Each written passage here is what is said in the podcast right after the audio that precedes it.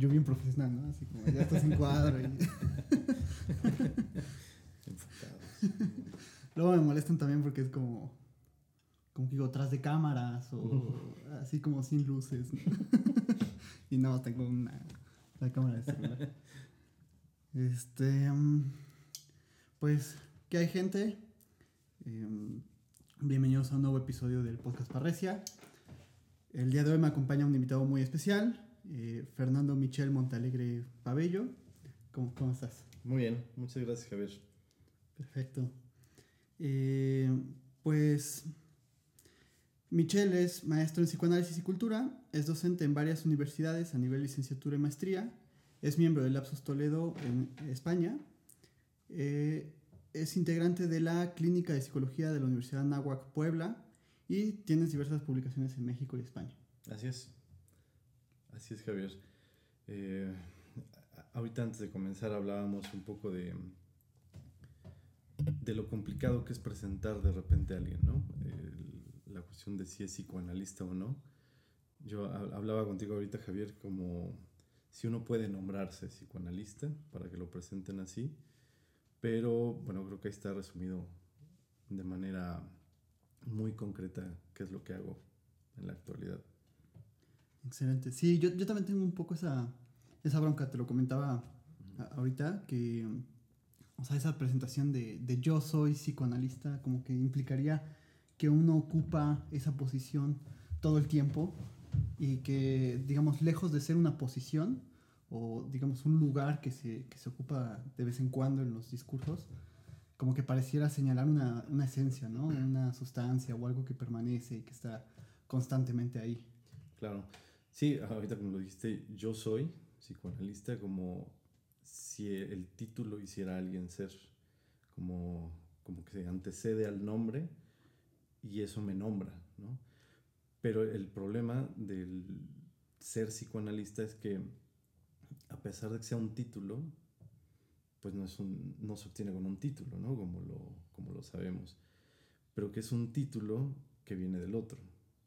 Es como esta cuestión de que el significante no se significa a sí mismo, ¿no? Sino que significante nos viene dado por el otro. Y con eso empezamos. Sí, con, con, esta separación incluso de, de ser y, y, discurso, o sea, que, que, por ahí podríamos decir, eh, todo esto que formulamos con el discurso no, no señala una esencia, sino más bien una posición que tenemos en, en el lenguaje. Entonces, a mí también me, me, genera como mucho conflicto cuando te llaman psicoanalista. Sin embargo, bueno, eh, pues dedicas tu práctica al, al psicoanálisis. Sí. Eh, y queríamos hablar hoy sobre algunas cuestiones relacionadas a el estudio de caso. Uh -huh. Que creo que, que, ahorita que hacíamos esta introducción como que tiene algo que ver. Sí. O sea, como no podemos esencializar o no podemos hacer una sustancia ¿no? de, de, de la gente. Y en psicoanálisis se habla mucho de la cuestión del caso por caso. Uh -huh. Entonces, por aquí tienes, tienes un texto, ¿no? En, en, la revista de Alejandro Carrillo, que ya también lo tuvimos en, en el podcast, eh, que se llama Entre, Entre Bambalinas, y tu texto de presentación del sujeto del inconsciente. Uh -huh. está, está, interesante el título, ¿por qué inconsciente? Precisamente jugando con lo que decías, de si llega una persona al consultorio que evidentemente llega, ¿no? llega, pero, o sea, con, con quién, no, no, con quién trabaja, no me gusta decir con quién trabaja un analista, sino a quién escucha un analista, ¿no? Porque muchas veces creo que se confunde en el, incluso en el mismo como argot psicoanalítico, que muchos hablan del sujeto como esa persona que entra, que nos saluda, etc. Y se utiliza como indiscriminadamente cuando realmente de lo que se está hablando en psicoanálisis es de la escucha de un sujeto, pero que no es el individuo como tal. Son, digámoslo, como esos momentos en los que se divide en lo, cuando está hablando, ¿no? cuando, se, cuando él queda como enunciado. ¿Y a qué me refiero? Eh, un lapsus, un, un, sueño, yo creo que es el mejor ejemplo. Uh -huh. un paciente decía, y siempre pongo este ejemplo porque se me hace muy, muy bonito lo que dijo. E, estaba hablando sobre un sueño y dice, ¿cómo puedo estar pensando en este momento algo que yo no pensé? Y creo que es muy claro, porque cuando soñamos, pues no, no nos vamos a dormir o no estamos en ese momento pensando en que estamos pensando, ¿no? sino que son pensamientos que nos vienen. Y ese es el sujeto, o sea, el que aparece cuando se divide en lo que dice y él queda como enunciado. Entonces, creo que por ahí podríamos pensar algo de la posición del analista, como dice Fernando Azcárate, quien ya, quien ya estuvo también por acá, que el psicoanálisis es una posición de escucha, que concuerdo completamente con lo que dice Fernando, y que trayendo como un poco a colación lo que veníamos hablando del, del título psicoanalista, eh, fíjate que cuando estaba estudiando la licenciatura, una maestra me dice, vamos a tener una conferencia en no sé dónde, no me acuerdo, y va a haber mucha gente para que repartas tus tarjetas de presentación, ¿no? Entonces, me hacía muy chistoso eso, como a ver, andar repartiendo para ver quién llega. Y me conflictó también mucho el qué escribir en esa tarjeta de presentación. Cómo se presenta uno, ¿no? Y si uno se puede presentar. Entonces ella me decía, no, pues ponle ahí psicoanalista. Y yo me, me decía, pero ¿cómo, no? ¿Cómo puedo yo nombrarme a mí mismo psicoanalista? Para empezar, estoy estudiando una licenciatura, yo no me sentía todavía evidentemente preparado y no creo que haya un momento en el que uno ya esté preparado, ¿no? Para ya decir. En el que uno cierre, ¿no? Exacto. Como ya este, esta noción de cierre, donde yo ya estudié entonces los textos de Freud, de Lacan, entonces ya soy psicoanalista. No creo que vaya por ahí, pero que mucho sí tiene que ver lo que sucede en un consultorio, que es un poco lo que intenté plasmar en ese texto, eh, y cómo presentar un caso porque ya el hecho de decir un caso se me hace como medio despectivo, ¿sabes? porque... ¿En qué sentido? O sea, como... En, el sentido como que cuando tenemos alguna clase nos dice algún maestro, eh, este es caso del libro, ¿no? Como... Mm, este es un caso como, como refiriéndose más a la, a la cuestión teórica que a lo que dice uno, la persona, y más que eso, el sujeto. Creo que es como, podría decirlo como desestimar un poco ¿no? lo que se hace en un consultorio.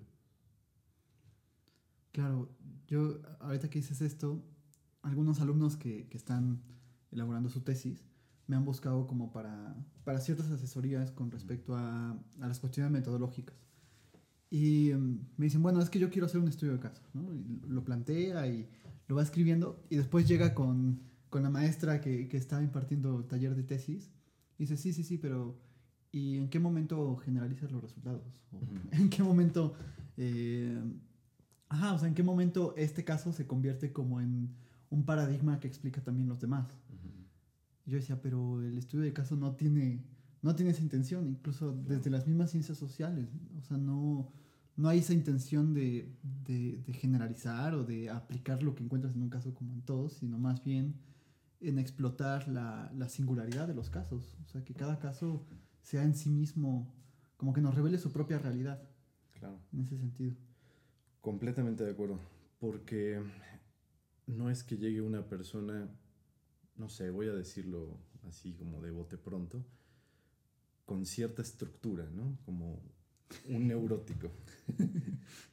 ya, nos vamos a meter en problemas que haya que diagnosticar la estructura, porque eso haría que mi intervención como analista apunte a la generalidad, ¿no? Entonces, quien tiene un discurso parecido, entonces yo intervengo de esta manera, que incluso yo sabía, yo nunca he tenido un libro de estos en las manos, pero que hay eh, como especie de manuales, ¿no? De cómo un analista tendría que intervenir con una histérica, cómo intervenir con un neurótico obsesivo, por ejemplo. Y creo que es por donde vas. Como si un caso representara a todos, eh, como si se volviera, pues sí, la representación de todos. Pero ¿dónde queda, no, no voy a decir la subjetividad, sino la singularidad? Lo pensaba en, en, relación, ahorita que te escuchaba hablar, al rasgo unario, a esa marca de la diferencia. Freud habla en Psicología de las Masas y Análisis del Yo de, de lo que Lacan retoma, que es el Einziger-Such, ¿no? este punto de, de, identificación imaginaria, que son los de la masa identificados con un rasgo del, del líder, del conductor, pero es imaginaria porque todos se vuelven uno, ¿no? Es como el, el uno de la masa, todos. Y la diferencia con lo que dice Lacan del rasgo unario es que es la identificación a un rasgo de la diferencia. Entonces creo que mucho de lo que sucede en los casos clínicos, si así le podemos llamar, es que debería apuntar a la diferencia, no a la generalidad de los casos. Porque creo que tomaría otra dirección completamente tanto la posición del analista frente a lo que escucha como, como su praxis, como tal. Claro, eh, a, lo mejor para la gente que nos está escuchando, como hay una tendencia ahorita eh, de hacer un diagnóstico de lo que en psicoanálisis conoce como estructuras, o sea, esta, esta cosa de si eres un histérico, un obsesivo, un psicótico, un perverso, y a partir de ahí como elaborar ciertos manuales o cierta, eh, pues nuevamente cierta generalización para decir, bueno, si llega un paciente histérico al consultorio, tengo que hacer esto. Uh -huh. Así, eh, no sé, ahorita me suena, hay un libro de psiquiatría, no sé si lo, si lo has visto alguna vez, que se llama Psiquiatría Clínica Aplicada de McKinnon. Y él, bueno, parte desde un enfoque psicodinámico y habla como sí de, de la neurosis histérica, la neurosis obsesiva, eh, cómo trabajar con un psicótico, cómo así, y me suena un poco como, como a esa cosa. Eh, tiene cosas rescatables por ahí para pensar algún, algunas cuestiones, pero ciertamente a mí me genera como mucho ruido esta cosa de, de, ajá, llega un paciente y nosotros decimos, bueno, es un histérico. Y ya es como una forma así de decir, tú, tú eres esto y, y a veces como que digo, bueno, criticamos como a la psicología por esta cuestión de los trastornos y los manuales que sirven como a ejercicios normativos de poder y todo eso. Y yo me pregunto si no, no se está cayendo como en lo mismo en esta cuestión de eh, diagnostiquemos la estructura. O sea, a, a mí me, me, genera como, como muchas dudas. O sea, ¿qué, ¿qué, es hacer un diagnóstico además? O sea. Además, ahorita que dices esto, una, una mujer que iba al consultorio hace tiempo dejó de ir por asuntos de la pandemia y me, me marcaba para preguntarme si ella era border. Entonces, eso es un problema. Tal como ahorita lo mencionaste y lo que estabas diciendo también al principio, como la, la sustancia o la, la esencia, como que ella es border. Uh -huh. Una persona que es histérica, como haciendo mucho énfasis en ese es, porque está como determinada por ese diagnóstico, ¿no? Que entre eso y, y, toda esta crítica que se hace a la psicología, pues evidentemente no hay mucha distancia. Porque incluso hasta la forma de hacer diagnósticos, hay como hasta formas de hacer diagnósticos, ¿no? El psicólogo que diagnostica pues tendría que tener pues entrevistas, anamnesis, todo lo que nos enseñan en la universidad, ¿no? Y apoyarlo con pruebas psicométricas, sacar un diagnóstico y un tratamiento y una cura. ¿no? Como muy médico el asunto. Pero eh, el problema en psicoanálisis es partir de la idea de que se puede hacer un diagnóstico y como comentábamos hace rato, diagnosticar al sujeto del inconsciente. Porque haciendo la diferencia con persona y sujeto, es que el sujeto aparece pues cuando yo no soy, cuando yo no yo no quería decir eso, eh, yo no quería pensar eso. Ahí donde yo no soy, donde digámoslo, yo no, ese es el sujeto del inconsciente. Entonces, incluso hasta metodológicamente, pues es un gran problema, porque ¿cómo haces una metodología para diagnosticar algo que no es? es, es muy complejo. Entonces, no podríamos partir de ahí eh, con respecto a la posición del analista y mucho menos hacer esta tendencia a la generalización, ¿no? porque ya no estaríamos escuchando a un sujeto, estaríamos escuchando ni a la persona, estaríamos escuchando al diagnóstico. Seguramente te ha pasado que llegan, eh, apenas que hablaste con Liora, es, es, muy común en los niños. Sí, doctor, aquí está, tenga, ¿no? Te dan el diagnóstico en lugar de que te digan algo del niño. Entonces te lo dan porque este es mi hijo, esta hoja es mi hijo, léalo. Y entonces yo, yo, lo que hago, evidentemente, pues, es tomar la hojita y la dejo por ahí. Sí, ¿No? Como usted hable. Sí. Y muchas veces te sorprendes de que no sabe nada de sus hijos. No sabe nada. Una, una chava que estaba asesorando su tesis conmigo me hablaba, e, ella trabajaba en una guardería. Uh -huh. Llegaban niños de 40 días de, nacido, de nacidos y cuando les hacía la entrevista a los papás, ya con los hijos como de 2, 3 años, no tenían ningún dato de anamnesis.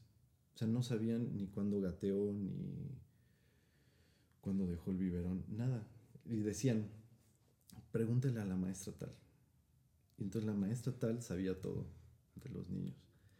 Y creo que eso es como muy similar a lo que pasa con un diagnóstico, ¿no? Como yo no sé nada de esta persona, aquí está el diagnóstico y trabaje sobre el diagnóstico, no trabaje sobre lo que dice incluso el paciente.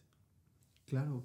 Ahorita, ahorita que mencionabas esto, pensaba que precisamente cuando vino Liora eh, comentaba que los niños son acusados de autismo, por ejemplo. Uh -huh. O sea, que, que, para ella estos, estos diagnósticos más bien habría que hablarlos como en términos de, de una cierta acusación.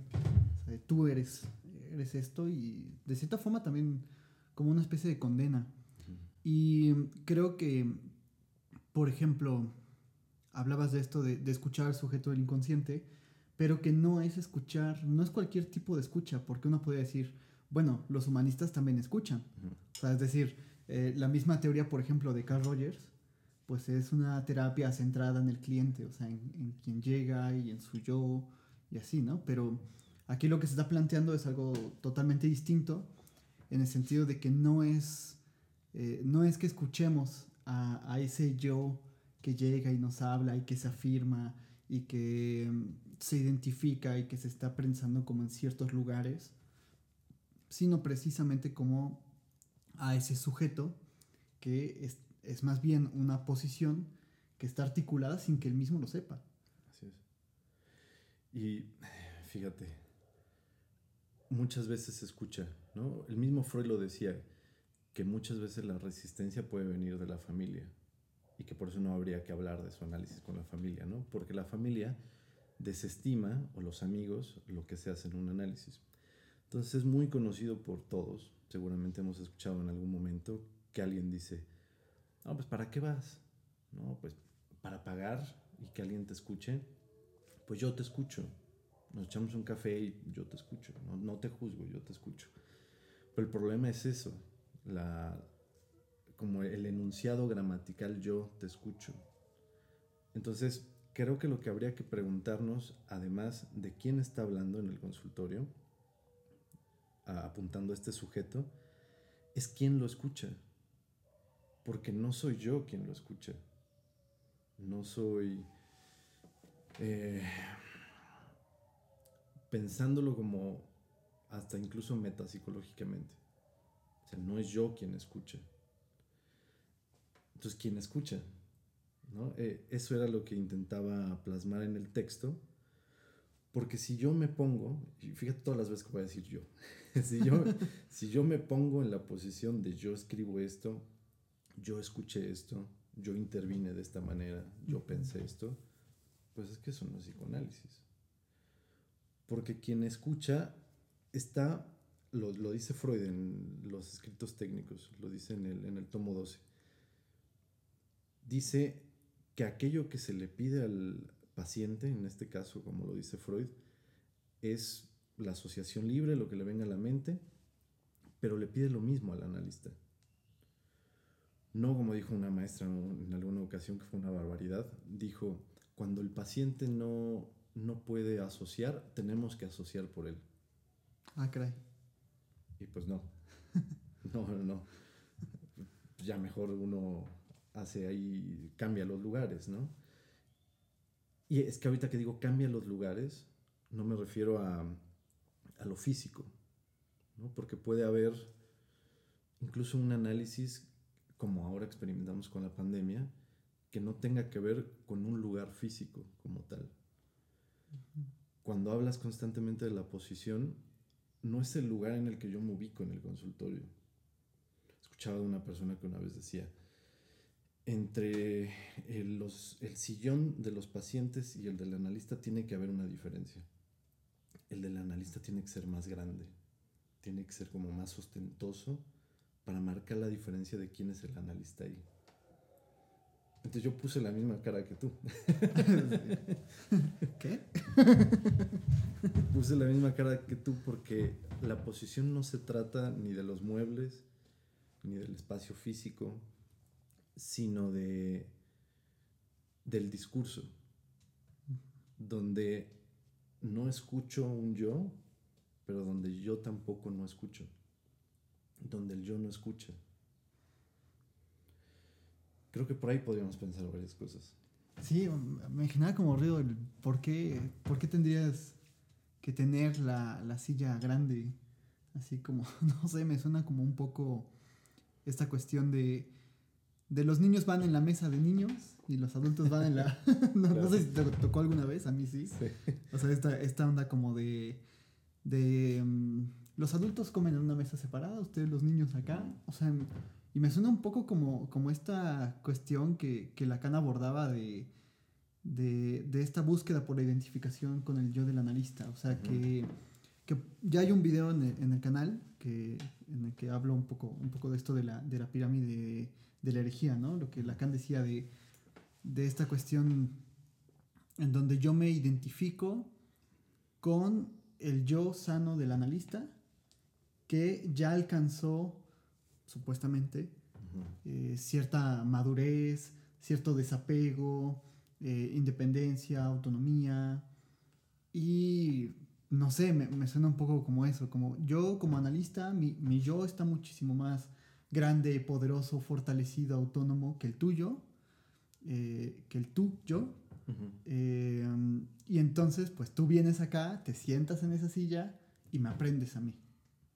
O sea, es como pues, ¿qué onda? ¿Qué, qué, qué está pasando con, con, esa cuestión? Sí, que la identificación al yo del analista, pues prácticamente está en el sentido de psicología de las masas, ¿no? En que el paciente se parezca a mí. Y bueno, creo que uno lo puede ver. Incluso, incluso creo que cuando uno pasa por su análisis, es como un momento del análisis. Que uno toma, por ejemplo, como referencia a su analista para intervenir con, como él. Ajá. Expresiones, este, puntuaciones, cortes. Pero es que eso está en relación a una identificación imaginaria. Precisamente en una relación de yo con el otro. Entonces, el, el hablar de la praxis psicoanalítica, así como la estamos planteando, es muy compleja yo cuando empecé eh, a escuchar gente, que mi primer paciente fue un niño a propósito del diagnóstico, diagnosticado como superdotado. El problema es que yo lo escuchaba desde ahí. Entonces yo siempre lo escuché, escuché al superdotado y no escuchaba como al sujeto, al que está en falta, ¿no? Porque está superdotado, como si no le faltara. Claro, claro. Y yo me preguntaba constantemente, bueno, ¿y qué hago? ¿Cómo intervengo? Como que me decían, pues lee, pues leía y decía, ¿y dónde está, no? Entonces, con respecto a la posición, creo difícil, eh, iba a decir saber posicionarse, pero es que ese, ese es un problema. Uh -huh. Porque no es algo que se sepa. Porque el saber está en relación pues al cogito ergo sum, al yo pienso, luego existo, al yo sé. Yo sé qué te pasa, entonces yo te digo. Tú escúchame, yo te digo, tienes esto, tienes que hacer esto. Y si pasa eso, no es un análisis. Eh, el analista no está en esa función de yo, como, como bien lo dijiste, de, de, mi yo sano, como si yo hubiera alcanzado la iluminación en un análisis, como si ya estuviera yo exento de sentirme mal, de sentir tristeza, de enojarme. Yo creo que eso se parece como a coaching. O sea, no sé, ahorita que decías eso, o sea, me parece que son como prácticas así donde, donde yo me planteo como alguien que, o sea, un coach siempre se, se aproxima a ti como, como yo también viví eso y em, normalmente como que empiezan con esta identificación con una situación en donde tú estás en una situación desfavorable y te dicen, y después me desprendí de eso, o sea, después mm, pues mírame ahora, yo tengo mis coches y eh, mira, mira mi traje y todas estas cosas como y si yo triunfé, pues tú también puedes. Lo que pasa es que no has querido. Exacto. O sea, me suena un poco por ahí. Y mientras más te parezcas a mí, más éxito vas a tener. Porque yo alcancé a salir de esta situación, pero escucha el discurso de los coaches. Todo es yo. Yo, yo, yo, yo, yo, yo. Yo hice esto, yo emprendí esto, yo es una, posición contraria a lo que hace un, analista. Y lo comentaba con Fernando en alguna ocasión, con Ascarate, en una presentación que tuvimos sobre el acto psicoanalítico. Y yo le decía, ¿quién en su sano juicio quiere ser analista? Y me decía, pues precisamente porque no está en el sano juicio. Porque el juicio es del que razona entonces el analista no es que esté razonando, no es que esté pensando ahí como cavilando. De repente parece que el analista tiene que saber mucho e interviene a partir de ese saber. Pero no, lo que planteas, lo contrario del coach, es que es alguien castrado, alguien en falta, no es completo. Em, no está iluminado, no... Porque, ¿sabes? Ahorita me viene a la mente, muchas veces se escucha como un análisis, que yo ir a un análisis es para sentirme bien, para ya no dejar de sufrir. Autoconocerme. Autoconocerme, este... Cultivarme. Que ya no me muevan las cosas, que ahora entonces yo ya no me enoje, ¿no? hasta hacen estas dinámicas, no sé si las has visto, de, de vamos a iniciar la sesión respirando, ¿no? Sí, sí, Porque la respiración nos acerca a nuestro yo real. Entonces, así como, pero, pero, ¿qué les pasa? Hagamos yoga mejor. ¿o? claro, porque es la conciencia posada sobre sí misma, ¿no? Como, como Descartes. Sé consciente de tu cuerpo, de tu, de tu respiración, etc., es como que sea más consciente. Y lo que sucede en un análisis, constantemente lo he dicho, no es que uno se vaya a conocer. Em, más bien, uno se va a desconocer en un análisis. Porque es ahí donde uno dice, híjole, yo dije esto, yo cómo puedo pensar esto. O sea, lo que está a propósito de Lacan, lo que está eh, apostado es el yo. Claro. Freud lo decía, eh, como haciendo una crítica a Platón. Platón decía en, el mito sobre el, jinete y los caballos que el jinete es la razón que debe demandar sobre los instintos y las pasiones para pensar como estas tres partes del alma pero lo que dice Freud es que no. En el yo y el ello lo dice muy bien. Habla de los vasallajes del yo. Que el pobre yo, pues por todos lados tiene que responder. Tanto al mundo exterior, como al super yo, como al ello. Y es que el yo no gobierna. en su propia casa. Claro. El yo es mandado, está apostado. Entonces, cuando uno comienza a hablar en un análisis, pues uno cree que el yo es el que va como a dirigir el discurso. Yo he tenido pacientes que de repente sacan un papelito, ¿no? Así como, bueno, hoy voy a hablar de esto. sacan su papelito. Ah, fíjate, nunca me ha pasado. ¿No? No. Muy chistoso. Sacan su celular, ¿no? Porque, claro, yo estoy conscientemente de qué voy a hablar. Pero estoy consciente porque sé que si no anoto esto, voy a hablar de otras cosas que no quiero hablar. Claro. Entonces, mejor hablo de esto. Y lo que sucede en el análisis, cuando uno le dice al paciente, pues hable de lo que quiera, es que va uno por un lado, por otro, por otro, y llega a hablar cosas pues que no, no quiere uno. Sí, lo, lo que sí me ha pasado es como gente que planifica, ¿no? O sea, no, no tan así como de con papeles y así, pero sí que, que se queda pensando a lo mejor, dice, venía acá como en el camino y venía como estructurando lo que te iba a decir. Claro. Y decía, no, es que así no se vale, ¿no?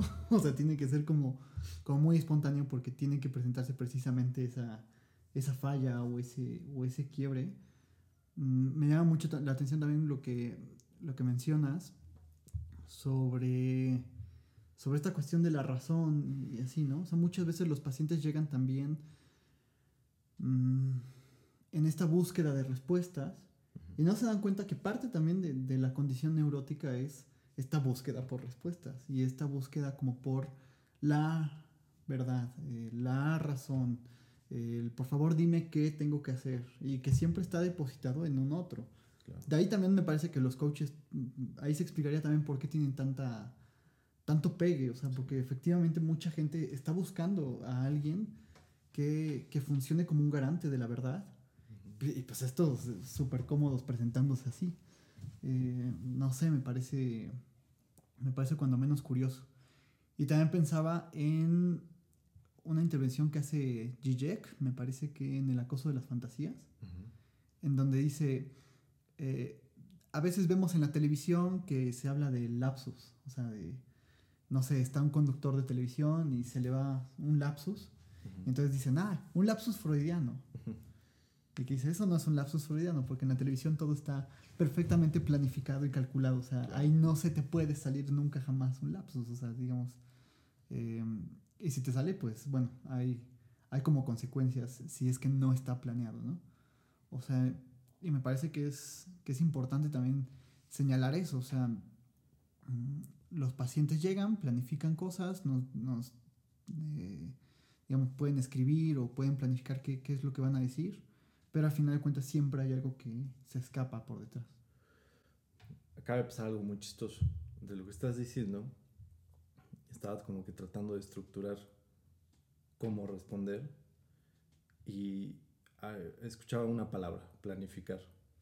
Una segunda, que ya no me acuerdo, y la tercera, que era el lapsus. Eso es el sujeto. De eso que no me acuerdo, que acabas de decir. Donde no soy yo completo. Entonces, como apuntas, si yo planifico, es precisamente yo. Yo estructuro, voy manejando, voy en la combi, voy pensando, ¿no? ¿Qué es lo que voy a decir? Cuando lo que se pide es que hable sin censura para que no aparezca el yo enunciando, sino ello, aquel resbalón, ¿no? aquel lapsus, pero que además te, te comento algo. A, mí con, con toda esa enseñanza, por ejemplo, universitaria, donde se plantea como que el sujeto del inconsciente nada más aparece cuando se equivoca, cuando se le olvida algo. Todas estas manifestaciones de las que habla Freud, trastocar las cosas confundido, perder algo. Yo cuando empezaba a escuchar analizantes, de repente decía, bueno, ¿ya qué hora se va a equivocar? O sea, tenía una paciente de las primeras que empecé a escuchar que no tenía ni un lapsus. Era una barbaridad, porque yo, yo decía, ¿y qué escucho? Me han enseñado que el inconsciente se manifiesta en el lapsus. Entonces, ¿qué hago? ¿Cómo me posiciono frente a una persona que cuando habla no se equivoca? Entonces, eso me, me hizo preguntarme mucho sobre la posición del analista. ¿Qué fue lo que a lo largo de, de este corto tiempo realmente he escuchado que no hay necesidad de pensar el sujeto del inconsciente solamente con el lapsus. Te pongo un, ejemplo. Eh, a propósito de lo que decíamos de las estructuras. Lacan dice que es la, la estructura del lenguaje, ¿no? lo, que, lo que se escucha. Una, una mujer decía, no quiero que mi padre se muera. En esa coma está el sujeto del inconsciente. Porque yo le dije, ¿no? ¿Quieres que tu padre se muera? No, yo no dije eso. Yo dije, no quiero que mi padre se muera. Usted escuchó mal. Usted no me está poniendo atención. Es que en esa coma está el sujeto del inconsciente. De ahí que Lacan diga pues, que el inconsciente está estructurado como un lenguaje. Y otra cosa, antes de que se me olvide, el planificar que decías. Creo que no solamente es cuestión del, del paciente, analizante, como le llamemos, sino del analista mismo. Yo he escuchado muchas veces, por ejemplo, psicólogos, alguna ocasión escuché a una mujer que decía, bueno, es que en la noche estoy planeando qué es lo que voy a hacer en la siguiente sesión con mi paciente. Entonces arma como que todo un, un esquema, un programa de sesiones y si me desvelo porque pues, estoy ahí planificando. Seguramente resultará en ciertos enfoques psicológicos, pero el analista no es que esté planificando. O sea, no es que uno se va a su casa y esté pensando, ¿no? Así como, ¿cómo lo voy a hacer por acá, por allá? Porque ahí aparece el yo. Yo estoy pensando en el paciente, yo voy a hacer esto. Y no, prácticamente lo que sucede en un análisis es una improvisación. Se le pide al paciente que improvise, pero uno también improvisa. Y no es esta noción de improvisación de saber qué sale, ¿no? Ajá, sí. Tú sabes bien que... Justo eso te iba a decir porque, o sea, como que podría confundirse, ¿no? Como, como ah, entonces, este... O sea, entonces no haces nada, o sea, solo llegas y, y lo que surge. Claro. la guitarra. ¿no? Si uno, imagínate, es como la improvisación en el jazz. No cualquiera puede improvisar en jazz. Para empezar, no es muy fácil improvisar. Y luego hacerlo en jazz, más complejo, ¿no? O sea, no es que yo tome una guitarra y pues toco ahí lo que sea. A ver, a ver qué sale, sin importar si se escucha bien, se escucha mal. Creo que es algo con lo que podríamos hacer una comparación que es una improvisación, pero que requiere de cierto saber. Yo para poder tocar una guitarra, pues tengo que saber tocar la guitarra, de entrada. Para tocar jazz, pues tengo que saber escalas, armonías, estructuras, tiempos, un montón de cosas. Pero lo que sucede con el músico de jazz, y yo creo que puedes verlo en los grandes músicos, en cualquier video, es que no están pensando cuando están tocando. Exactamente. No están pensando, ah, es que aquí es un La 7, Donde la nota tal, entonces yo voy a tocar tal. Porque uno o piensa o toca. Y creo que los que tocamos nos damos cuenta que cuando mejor tocamos es cuando menos estamos pensando. De repente cuando yo tocaba en bares antes de esto de la pandemia y cuando yo era consciente de que alguien me estaba viendo o cuando estaba consciente de lo que estaba tocando me equivocaba. No fluía. Entonces pienso mucho la posición del analista ahí, que tiene un saber, ¿no? entre comillas, pero no está pensando ni en los textos de Freud ni en Lacan cuando está interviniendo y mucho menos cuando está escuchando. Uno no dice, ah, está hablando de su Edipo, como dice Freud en el sepultamiento del complejo de Edipo. ah, entonces yo voy a decirle esto, porque en eso ya uno dejó de escuchar. ¿Quién sabe qué está diciendo? Claro. Creo que podría hacerse una comparación ahí para pensar la, la posición del analista en que no planifica lo que va a decir, así como el músico que improvisa no planifica su improvisación. Una improvisación no se escribe. No, no se pone ahí una partitura de "Ah, voy a improvisar esto. Pues no. Lo que surge en el momento.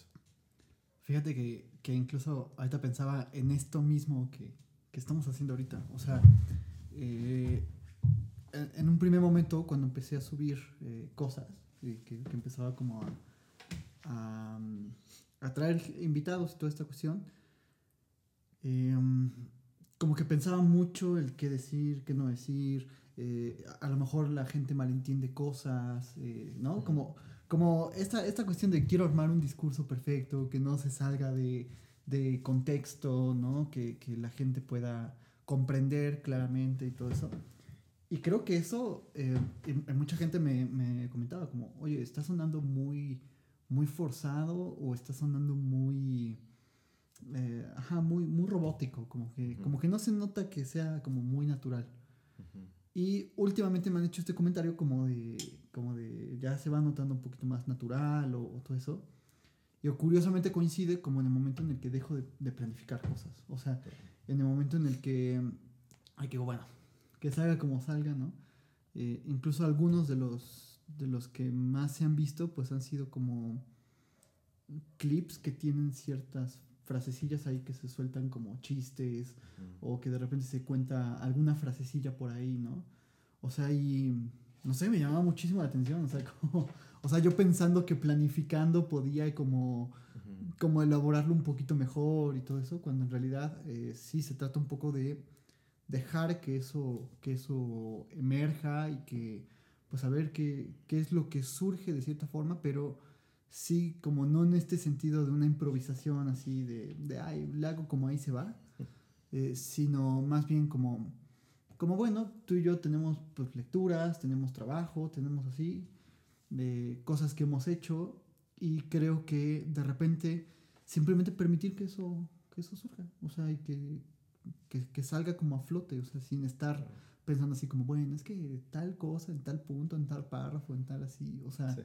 Que a veces también veo que eso pasa mucho entre, entre psicoanalistas, o sea, que Sí. son muy de, es que Freud en tal página dice, bla, bla.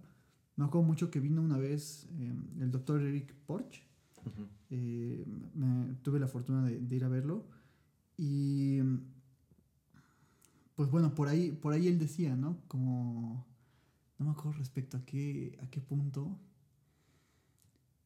Creo, ah, sobre el delirio, o sea, como el delirio como un intento de curación.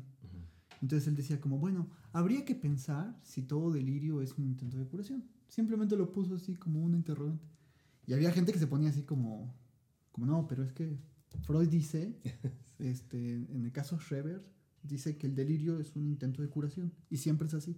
Claro. Y como que sí, pero, pero él solo lo está preguntando. O sea, como, ¿cómo sabes que no se está equivocando Freud? O sea, o que Exacto. o que eh, a lo mejor no se está equivocando en el sentido de que claro que muchos delirios tienen este intento de curación, pero eh, también dice, bueno, podríamos matizar eso, o sea, decir, a lo mejor no todos los delirios, o a lo mejor es una lectura que se le está dando, Claro. como una curación en qué sentido, por ejemplo, o sea, Voy por dos lados con lo que dices. El malentendido y como si Freud no se hubiera equivocado. El malentendido porque de- decías, yo estructuraba, yo pensaba como la forma de organizar las entrevistas para que no hubiera malentendidos. Y lo que sucede en un análisis justamente es el malentendido muchas veces en supervisiones, control o como le quieran llamar, cuando alguien va a mi consultorio y empieza a hablar de sus pacientes, muchas veces eh, he escuchado como cuando inicia uno que uno espera no ser malentendido por el paciente. Como saberle transmitir al paciente lo que uno le quiere decir. Pero justamente esa es una posición que no es de analista. Porque entonces está en este sentido como de comunicación, de signo lingüístico. significante, significado, yo te digo esto para que tú lo entiendas. Pero justamente lo que pasa en un análisis es el malentendido. Porque el significante puede significar cualquier cosa. El título que leías de, de este texto, del inconsciente, inconsciente, jugando justamente con la, la fonética, el sonido, se produce otro significado, otro sentido. Y lo dice Freud, ¿no? El, el beats, el, el, ingenio, el juego con las palabras, lo dice Lacan en el seminario 5, página nada, ¿cierto? dice Lacan. No, pero ¿en cuál lo dice? ¿En qué clase? ¿En qué página? dice que la, el, el retruécano, el juego de palabras, es la forma, no, me acuerdo exactamente las palabras, pero es como, dice algo así como de acceder al inconsciente. No lo dice tal cual así, ¿no? pero ahorita me viene hacia la, a la mente. Y eso entonces es eh, hablar de la posición del analista, de desde dónde escucha y qué escucha que en lo que dice hay malentendido. Entonces, a, mí me pasa mucho que cuando intervengo, escucho algo de lo que estoy diciendo y empiezo a jugar con las palabras. Y entonces el paciente se queda así como, pues no entendí nada. Y entonces uno podría decir, no, pues entonces ¿para qué voy a análisis si no voy a entender nada? Yo me quiero entender a mí mismo. Pero regresan a la siguiente sesión y me dicen cosas como, es que no entendí, pero me fui pensando toda la combi. Y entonces, y empiezan la asociación. No habría asociación si yo le dijera, bueno, esto es esto, se acabó. Pero ahí donde está el malentendido es que uno se pone a asociar cosas. Entonces creo que hay muchos malentendidos dentro de un análisis tan solo en, la misma expresión, en las mismas palabras. Eso por un lado. Y lo segundo que decías de Freud, que me parece buenísimo, porque cuando uno lee a Freud, uno piensa que ahí no hay un sujeto. Uno piensa que Freud no se equivocó, que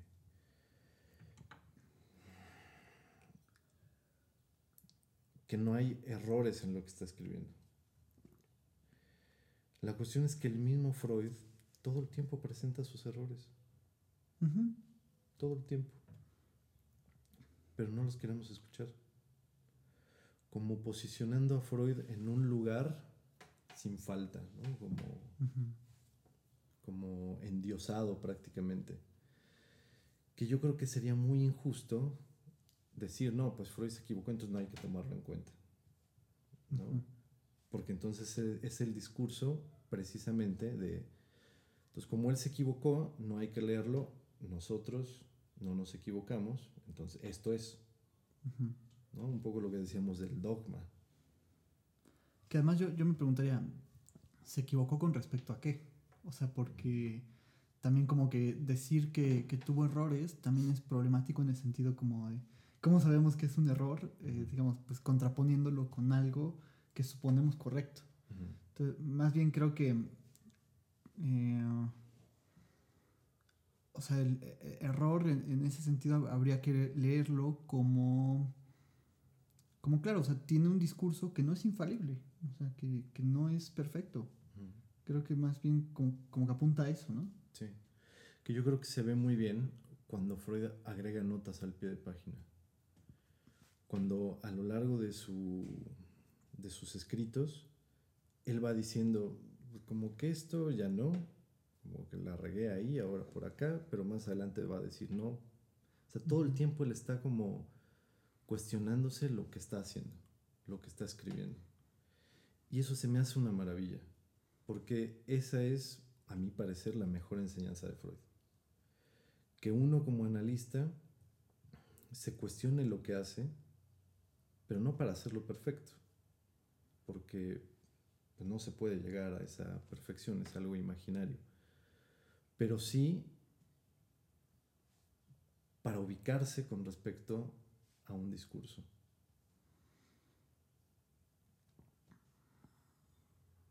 Sí. No sé, me quedé pensando. Mm.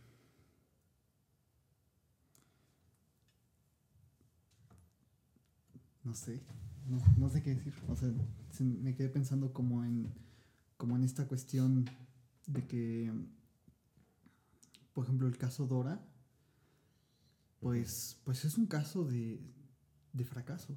O sea, eh, normalmente decimos que, que, Freud presenta, creo que lo, lo había hablado con, con Ascárate ya en, en, otro capítulo, mm, en donde decíamos que, que, precisamente se le acusa a Freud como que solo publica sus casos más exitosos y así. Y dices, pues no es cierto, o sea, en realidad publicaba los casos en donde metía la pata, pero, pero cañón. O sea, y el caso Dora es, es uno de esos casos en donde dice, ¿saben qué? O sea, yo les estoy mostrando este caso precisamente para que no hagan esto que, que yo hice. O sea, y que eso no significa tampoco descalificarlo ni desvalidarlo, sino más bien como mm, me quedaba pensando, ¿Cómo sabes lo que sabes? O sea, el, sí, eso, o sea, tan simple como eso. ¿Cómo sabes lo que sabes? Esa nota de pie, al pie de página que pone, donde dice, la regué, esta intervención que hice con Dora no iba para allá y por eso Dora se fue. Me viene a la mente esta frase que cojea, porque te iba a decir algo así como que el éxito de Freud fue presentar sus fracasos. Cojea cuando te digo la palabra éxito, ¿no? porque habría que cuestionar qué es eso de éxito. Pero creo que se acerca un poco ¿no? a que Freud fue muy valiente al, a pesar de que tenía la comunidad europea, austriaca, como muy crítica de lo que hacía, él aún así publicaba sus errores interpretación de los sueños, más que la psicopatología de la vida cotidiana. son puros ejemplos autorreferenciales. Así es. Él está puesto ahí, en los sueños, en los equívocos, eh, en las presentaciones de los casos. Y entonces pienso que la posición del analista podría como tomar muchas cosas de eso porque uno está ahí escuchando, etcétera, y entonces uno no se quiere equivocar. Como que el analista no se puede equivocar. No, no sé, seguramente lo has escuchado. Como que a los psicoanalistas se les pone en un escalafón más alto que muchos, ¿no? Yo he escuchado incluso como que, ah, psicoanalista, entonces cobra caro, ¿no? Porque es psicoanalista. Eh, como si fuera una cuestión de estatus, ¿no? El ser psicoanalista el saber, el dinero, bla, bla, bla, ¿no? Eh, and so on, diría Zizek. Pero em, muchas veces la intervención del analista cuando se equivoca tiene muchos efectos. Muchos efectos. Porque no es el yo el que está hablando ahí. Es una posición de escucha que te fijas está en el mismo punto que el paciente, que el analizante. O sea, están realmente en el mismo lugar. ¿A qué voy con esto? Tanto en Freud como en Lacan, en los primeros seminarios, se percibe una dialéctica, ¿no? Como tú y yo, como dos subjetividades. A manera que Lacan avanza ya no se te hablo como de la lógica del fantasma, el seminario 14, se rompe esa posición dialéctica que sostenía Lacan mismo. En el seminario 1 dice textualmente que el psicoanálisis es una dialéctica. Ya para el 14, no. Rompe eso y a mí lo que me llama mucho la atención del acto psicoanalítico, el seminario 15, es que prácticamente ubica al analista y al analizante en el mismo lugar donde no piensa y no es. Bueno, lógicamente diría o no pienso o no soy. Ahí están los dos. Obviamente debe haber una diferencia entre los dos, pero que no pasa por un sillón, no pasa en dónde estoy ubicado en el consultorio. Pero parten del mismo lugar y entonces el analista por supuesto que puede intervenir a partir del equívoco, de que escucha otra cosa. Si te contara cuántas veces he citado pacientes ensimismados, no ensimismados, ese fue mi lapsus, porque también he recibido muchos ensimismados, encimados en horarios. Me equivoco y de mm, repente digo, mm. híjole, dos están en el mismo horario. Se empalman. Se empalman. Entonces uno podría decir, híjole, no, qué güey, ¿cómo, ¿cómo lo cité en este momento? Pero lo interesante es qué tiene que decir el paciente con respecto a eso. Porque hay unos que se enojan, hay otros que se van, hay otros que se quedan, pero hablan del equívoco. Y eso permite una asociación libre. Y como decías del lapsus, no se planifica. No, es que yo esté con mi agenda diciendo, ah, pues a este lo voy a citar aquí y entonces... Eh, lo voy a empalmar. Lo voy a empalmar porque él dijo tal cosa, él dijo que empalmó tal cosa en su discurso, entonces yo lo empalmo para ver qué efecto tiene, ¿no? Claro. Creo que la intervención no va en ese sentido. Claro, sí, sí, sí. Pues creo que está muy, muy interesante como esa, esa cuestión. Mm, yo también recuerdo como que al, inicio me preocupaba mucho eso. Pues creo que como todos quienes van empezando y todo eso, me preocupaba mucho el equivocarme en, la, en, la, clínica o que de repente dijeras una interpretación o una intervención y que el paciente te dijera, no, no es así. Pero conforme va pasando el tiempo, como que incluso es como, ah, bueno, no es así. O sea, es como, incluso si, si hago una interpretación y el, y el, paciente de repente dice, eh, no es así, yo sigo mucho este consejo freudiano de, de, bueno, o sea, esa interpretación fue una construcción tuya que puede o no ser pertinente y, y, que si el paciente te dice que no es así, pues hay que darle como ese beneficio de la duda, ¿no? De dejar pasar y ver si efectivamente no fue así o, o así ya, ya digamos cuando, cuando se empieza a articular un poco más la cadena, ¿no? La cadena de significantes o, o el discurso del paciente, ya ahí se va a ir comprobando si es, si, fue o no así, ¿no? O si eso tiene un lugar o, o tiene un lugar más bien solo dentro de ti. O en ti más bien. Cuando decías el temor a equivocarme, yo escuché aquí evocarme. Y creo que ese es un temor. O sea que tanto el analista como el analizante tienen temor a evocarse en lo que están diciendo, pero que no tienen control sobre eso que dicen. Porque toda la vida hemos pensado que yo soy el que, el que estructura mi propio discurso y que yo soy consciente de todo lo que estoy diciendo. Con esto que decías del aquí evocarme, que escuché, me preguntaba, ¿a quién se evoca? ¿Se evoca a alguien? ¿Se evoca a un ser? ¿No? Porque podría pensarse que Lacan hace como una especie de ontología, lo cual no es así porque lo que se evoca es algo que no es el sujeto del inconsciente. Entonces creo que estamos dando un paso más en lo que estamos articulando.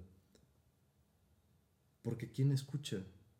Ya, ya hablamos de a quién se escucha, ¿no? que no es eh, al yo al que se escucha del paciente, sino al sujeto del inconsciente en, en lo que dice. Pero ahora del lado del analista es lo mismo si él está en la improvisación, si él está evocado en el equívoco, donde no piensa, es un sujeto. Dialécticamente podríamos pensar un sujeto y un sujeto. Hay dos sujetos. Pero el paso que hace Lacan es interesantísimo, porque ya no hay dos, hay uno. Es un sujeto del inconsciente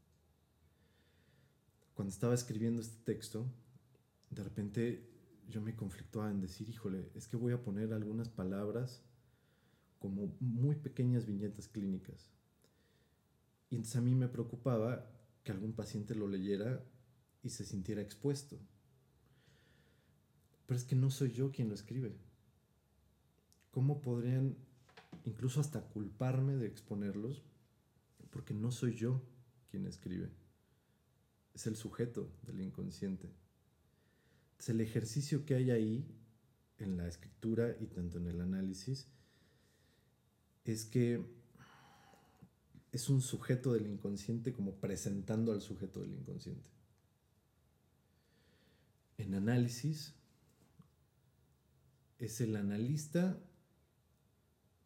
a ver, déjame pensarlo. Porque además, digamos, eh, em, no estás hablando de ellos.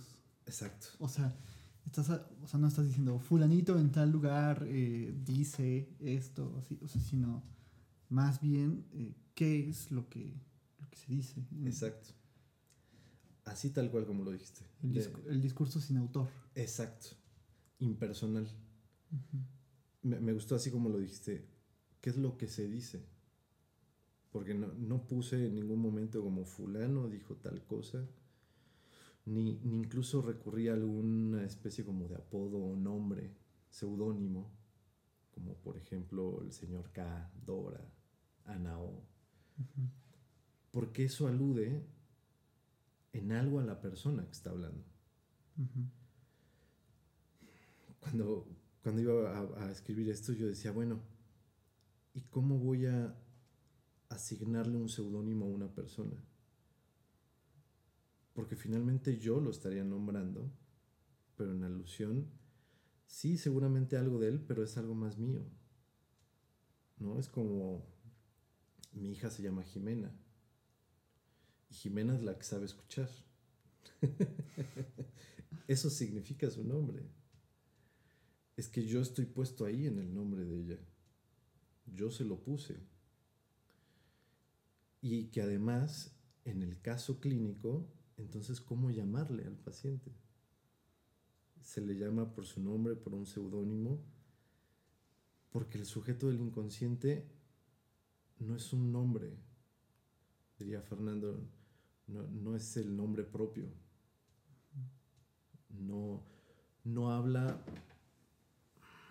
lo diré así como a su nombre, sino que es hablado, lo que se dice. Incluso yo pensaba como, bueno, tú le pusiste el nombre. Claro. O sea, así como, como en esta intención yoica, consciente. Exacto. ¿no? Hace rato, ahorita con lo que dices del nombre, veía una publicación de Facebook que me llamó muchísimo la atención, me, dio mucha risa porque antes de la pandemia se reunieron en algún lugar de Estados Unidos todos los que se llamaban Josh y dijeron, vamos a hacer una guerra, aquí como una competencia por el nombre. Quien resulte ganador es el que se puede quedar con el nombre de Josh y todos los demás se tienen que cambiar el nombre. Obviamente lo hicieron de, chiste, ¿no? Pero es exactamente eso que dices. De chiste, pero fueron. Fueron, se agarraron allá golpes y todo. Porque yo no soy poseedor de ese nombre y se lo doy a mi hija, ¿no? Sí. Eh, no, sino que ella está nombrada. Pasa, sí, de manera lo, dijiste muy claramente, como que yo no soy consciente completamente ¿no? de ese nombre que estoy poniendo, porque además ni yo lo puse. ¿no? Fue mi esposa quien propuso el nombre, nos gustó y después supimos que era ese significado. Entonces, ya está ahí el nombre. Simplemente adquirió una lectura diferente y se introdujo como en una narrativa distinta. Así es. Pues buenísimo. Creo que estuvo muy bien la, la plática. Si te parece, lo dejamos por aquí. Sí. Em, y pues bueno, agradecerle a toda la gente que nos está escuchando, que nos está viendo en YouTube o en Spotify. Pues sí, hacer siempre este hincapié en que nos hagan comentarios, en que nos escriban sus, sus dudas, sus si hay preguntas o si hay observaciones también, eh, o si quieren participar diciendo, diciendo algo, pues creo que estaría buenísimo. Y pues no olvides suscribirte al canal si te gusta este tipo de, de contenido. Eh, picarle al botoncito de, de, me gusta si es que, que, igual te gustó el video. Siempre digo como pícale me gusta o pícale no me gusta también. Este, claro. eh, no como en un sentido pesimista, sino, sino como, bueno, pues cada quien, ¿no? No, no quiero ser como normativo en ese aspecto. Y eh, pues nada, te dejo a ti la, la, última palabra. No, pues muchas gracias por la invitación, Javier. Ya había tenido oportunidad de, de escucharte, de leer algo tuyo, pero nunca de compartir de esta manera como lo hicimos. Creo que improvisamos bien, que es una cuestión, no sé, no sé qué sea bien, pero fluyeron las cosas. Te agradezco por, por el espacio. Solamente me terminaría diciendo algo que me, me quedé pensando en relación al nombre, que es el nombre del analista. Hay ocasiones en las que estoy en el consultorio, llega alguien, le abren, porque hay varios consultorios ahí, le dicen, ¿con quién va? Eh, no sé cómo se llama, es uno de barba, cabello largo, aretes, etc. No saben cómo me llamo. Entonces uno se podría indignar, ¿no? Así como es que como no sabe cómo me llamo. A eso aludía, ¿no? Como la posición que tiene el analista que, que no está en relación a cómo quiere ser nombrado, sino a la posición que tiene con respecto al sujeto. Él como sujeto del inconsciente, escuchando como en esa misma latitud, se me, se me ocurrió esa palabra. Entonces, bueno, nada más. Y eh, muchas gracias por la, la invitación. Eh, después ahí te paso el, el, link para que puedas ponerlo, pero tengo igual una, una página que se llama Salida de Emergencia, donde voy publicando cosas. Y pues nada, pues espero que no sea la primera y última vez que nos veamos por acá. Claro que sí. De hecho, la siguiente semana nos vamos a ver otra vez. bueno, en el video, ¿no? En el video. ahorita lo vamos a grabar. Este. No, al contrario, es, es un gusto tener por aquí.